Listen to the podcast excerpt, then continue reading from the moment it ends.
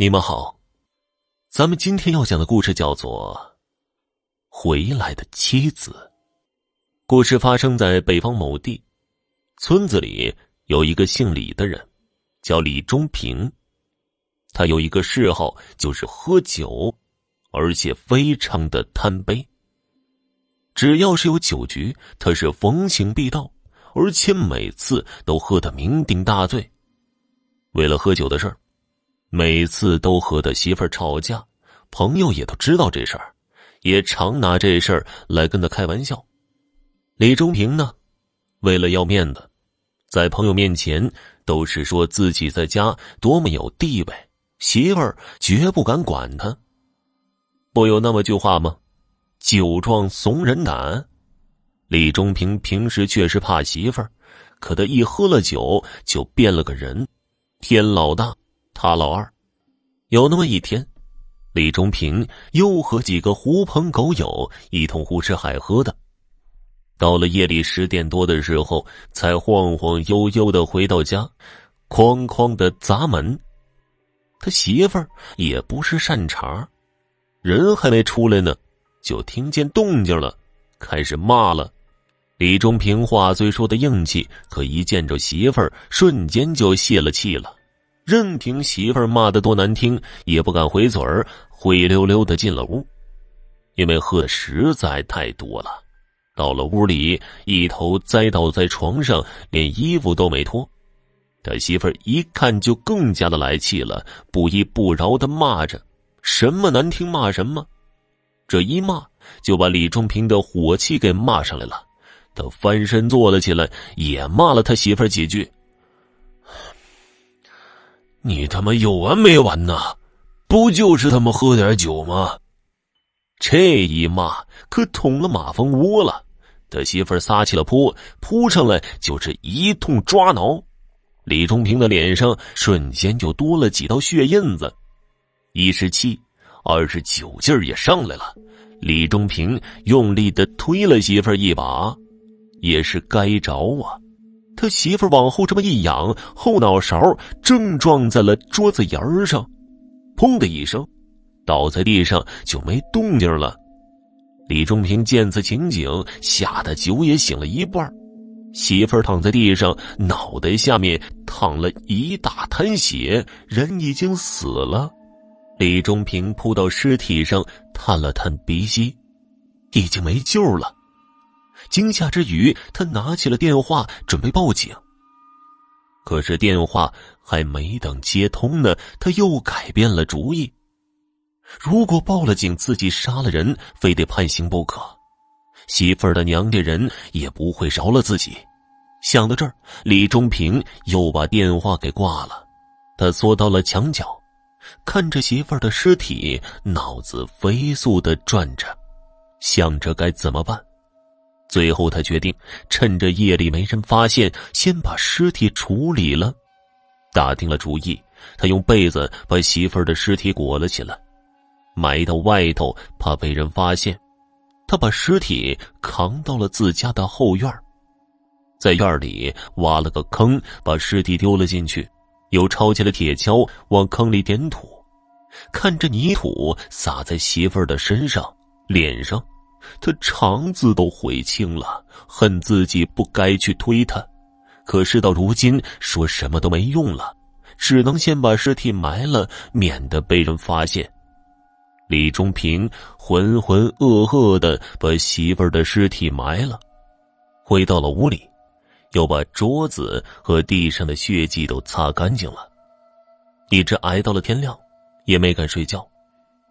第二天一大早，正赶上大集，李忠平装作没事人一样到集上去买了菜，逢人他就打招呼，被他问候的人也都有些纳闷这李忠平往日里可是对谁都不爱搭理的，更不会勤快的到集市上去买菜。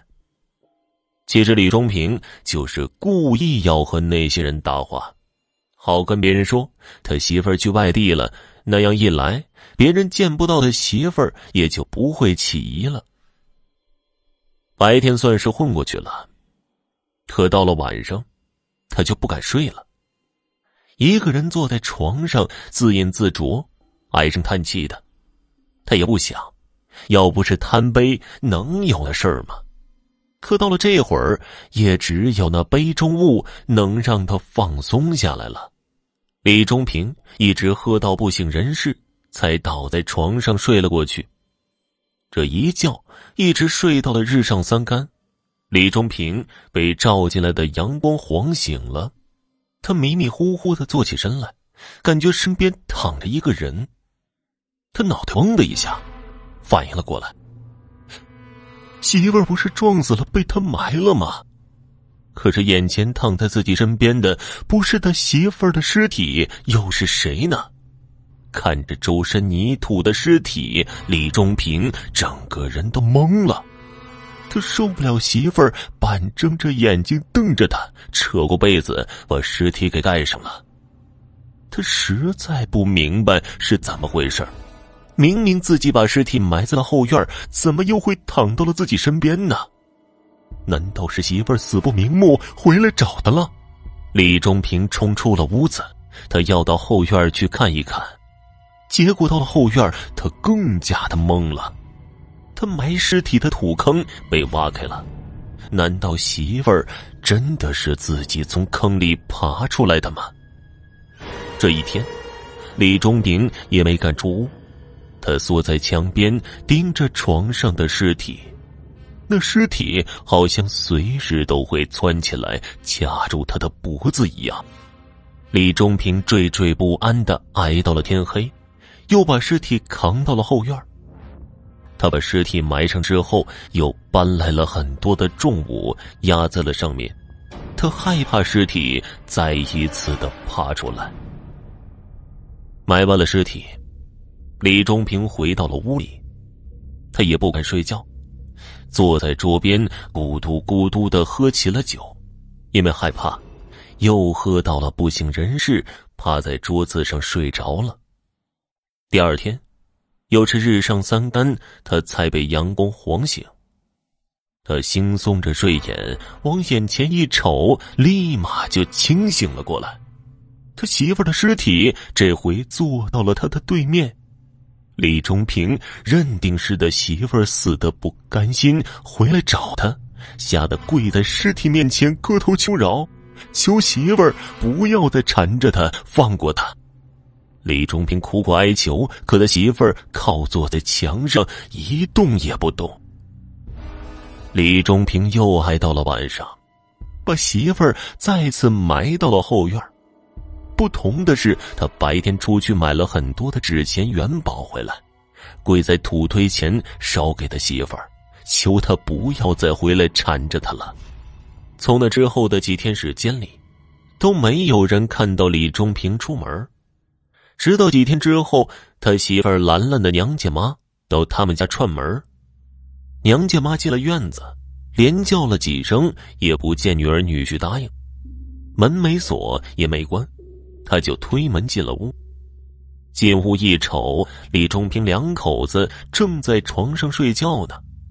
这屋子里也不知道是什么坏了，飘着一股呛人的臭味儿娘家妈又叫了几声女儿和女婿，却还是不见回答。而且女儿兰兰整个人盖在被子里，娘家妈突然有了一种不好的预感，她哆哆嗦嗦的伸手去掀被子。等被子掀开了，娘家妈吓得跌坐到了地上。李忠平不省人事，女儿兰兰满身泥污的躺在他的旁边，也不知道死了多少天了。娘家妈赶紧报了警，警察拉走了兰兰的尸体，又把李忠平送进了医院，经医生抢救，捡回了一条命。医生说。他是几天没吃东西，再加上精神高度紧张，才昏死在家里。李忠平也交代了自己失手杀死媳妇儿并埋尸后院的事情。这件事很快就传遍了全村，村民茶余饭后都在谈论这件事儿。住在李忠平隔壁的邻居说，他夜里曾经看到李忠平在自家后院挖东西。还看见他把挖出来的一捆被子扛回了屋。他也觉得奇怪，可怎么也没想到那是他媳妇儿的尸体。这件事情一直也没有一个定论，到底是他媳妇儿的尸体自己从土里爬出来缠着李忠平，还是李忠平精神出了问题，自己把尸体刨出来放在身边的？总之，这个故事让我也觉得诡异莫名。好了，听众朋友，本集播讲完毕，感谢您的收听。